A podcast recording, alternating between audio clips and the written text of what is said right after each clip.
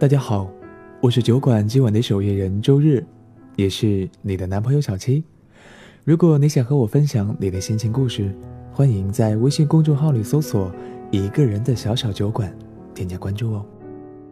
今天小七和你分享的是穆潇潇的故事。当所有人谈起他们的情人，都仿佛城门洞开，营房失守，老江湖低下头。低成了小白兔。一月一日，李毅在杭州，穆潇潇在南京。李毅拨通了穆潇潇的电话。一月十日，李毅在上海筹备婚礼，穆潇潇在虹桥机场，按下了李毅的号码，等到的却是长久的无人接通。穆潇潇是情场中的老江湖。高中时候就背着老师跟邻校的男生谈了几场腥风血雨的恋爱，每一场恋爱都跟太平洋上蝴蝶扇动的那下翅膀一样，背后牵连着一群男生的冲冠一怒为红颜。她美得很张扬，长发过肩，指甲的颜色一星期一换，永远不落在潮流的后面。在那个三令五申禁止打扮的花里胡哨的年纪，她。被当作是异类对待的。跟美貌形成对比的是他的成绩，很差，差到各科老师都把他当做反面教材，在课堂上来回说。他没有像其他差生一样会感到愧疚，他是没有羞耻心的。他的母亲为此来过几次学校，一个脸上涂着厚厚的粉底来掩盖眼角疲倦的妇女，在早自习课堂的门外，声音凌厉。老师，你可一定要让她考上大学再说。任凭她的母亲来过几次学校，她换男朋友的速度依然。可是，当她的男友从清一色的班级末等生换成了品学兼优的李毅时，所有人都惊掉了下巴。没有人知道这段恋情最初开始的缘由，各种小道消息在兵荒马乱的高三疯传。听说啊，是晚自习结束后，他俩在一起走的时候勾搭上的。没准穆潇潇给李毅下降头了，不然李毅怎么会看得上他？一个学校工人的公交车。一周之内，穆潇潇剪短了头发，扎起了马尾，褪掉了指甲的颜色，收敛起以前不可一世的姿态，专心攻读起课本来，俨然一副削发明志的样子。所以，谁给谁下降头？还说不准。最后，他没有达到本科录取分数线。那一年，他十七岁。他第一次因为分数哭。李姨在他身边抱着他，安慰他说：“大不了明年再重新考过。”他安静地蜷缩在他的怀里，像只吃饱了的小猫。可是我不想考了，我天生就不爱学习。学习就让你们这些聪明人去负责好了，我也不知道自己喜欢什么，唯一能确定的就是喜欢你，所以，让我去你读大学的城市好不好？我想陪着你。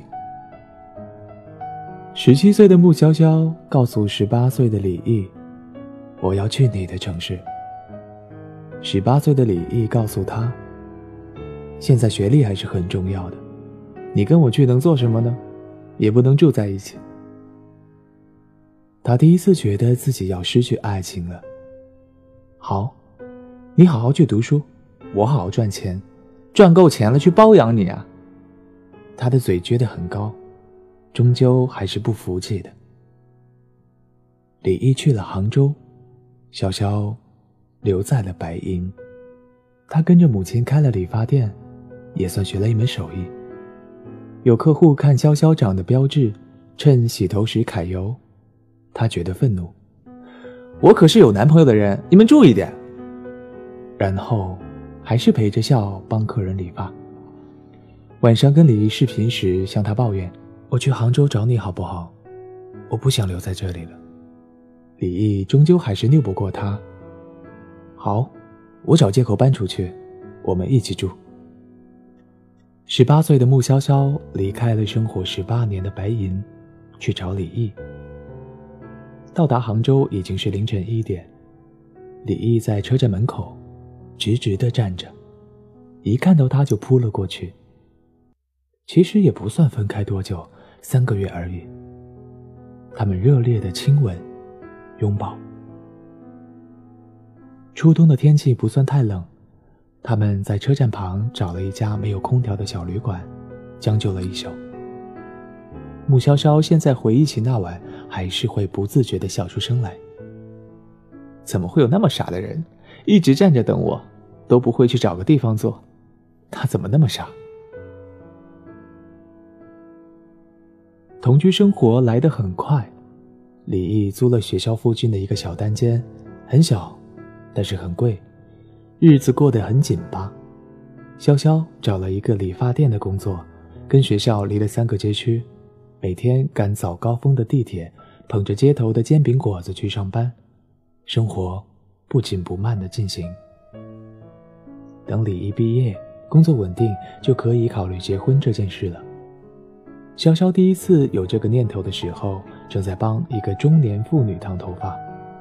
他觉得未来正有光明坦途在等着他，他以后可以不用帮别人理发了，可以成为坐着享受的那个人。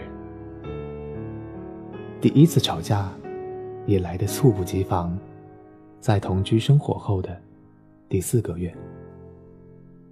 小邵可以肯定，那天他绝对是无意中看到李毅手机的。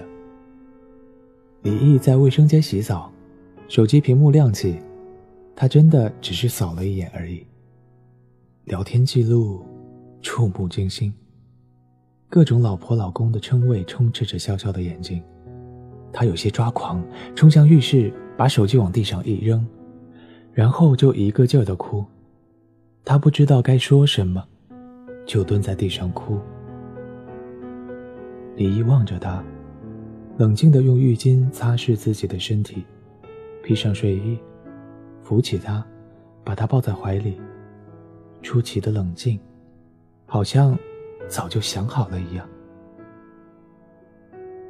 对不起，我不能跟你一直窝在一个小房间里。我有我的理想和抱负，可你不一样，你什么都不知道。我们不可能长久的。如果非要做恶人。就让我来做。你还爱我吗？可是我们不合适。为什么不合适？你什么都不懂。你会为了省电费不开空调，会为了节约饭钱多喝几顿粥。可我跟你不一样，我的未来不应该只局限在这个小房间里。我们是两种完全不同的人。你是故意让我看到的吧？后面的话，潇潇没有听进去。他突然想起高三下晚自习那晚，他对着那个骑着自行车跟在自己后面的男生说：“我不想继续堕落下去了。我一直很崇拜学习好的人，我没有天赋，智商也欠费，也不努力。我知道这样不好，所以，可不可以救救我？求你了。”他第一次恳切地求一个男生。李毅的眸子很亮，亮到他觉得只要一直看着他的眼睛，他就一直被保护着。此刻在出租房的他，把李毅抱得很紧很紧，哭着重复一句话：“不要离开我。”从那天后，李毅回来的次数越来越少，每次回来都会带走一部分东西。直到房间里再也没有了他生活过的任何痕迹。最后一次，李毅发短信给他：“我们分手吧。你不提分手，我来提。再见了，我们真的不合适，从一开始就不合适。”那天后，潇潇单曲循环了很多次梁静茹新出的单曲《崇拜》。风中有风，海豚有海。我存在，你的存在。所以明白，所以离开。那么，再见了，亲爱的。我放你自由。一七年一月一日，潇潇在南京听着李志的现场，收到李毅发来的结婚信息。我这个月十号要结婚了，想着还是告诉你一声。地点在上海，因为他喜欢迪士尼。你一切都还好吧？潇潇呆立在演唱会现场。十号，他拨通了李毅的电话，电话那头却是长久的无人接通。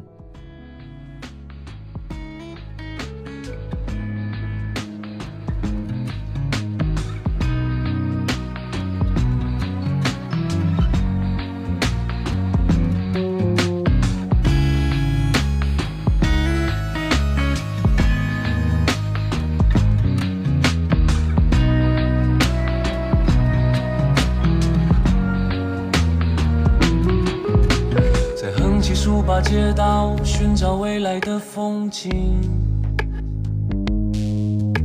在加油刹车之间，一个人默默的叹息，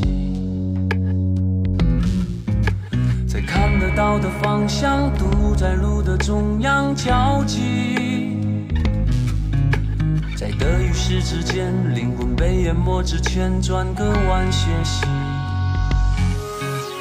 在向西的窗前，再也看不见你描述的天际。在黑暗的房间，偶尔能听见你微微的叹息。在我身上每个角落，可怜的只剩下勇气。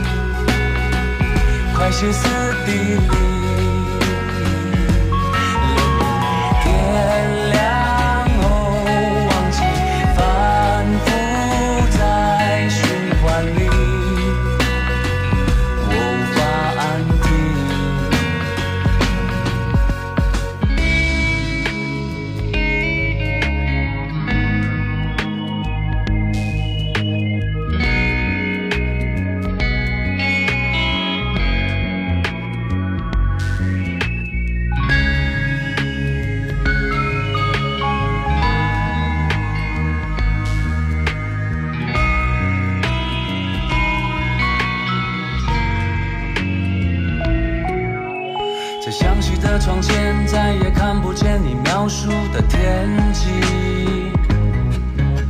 在黑暗的房间，偶尔能听见你微微的叹息。在我身上每个角落，可怜的只剩下勇气。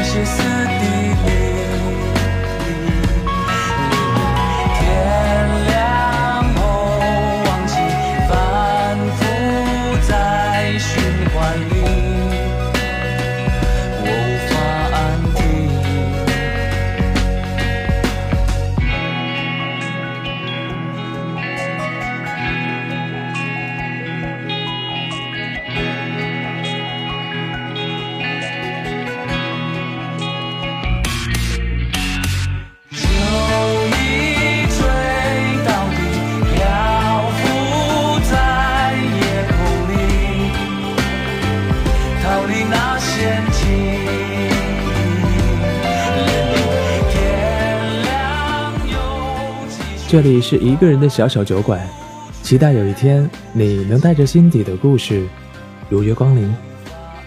我是小七，祝你晚安，下周日见。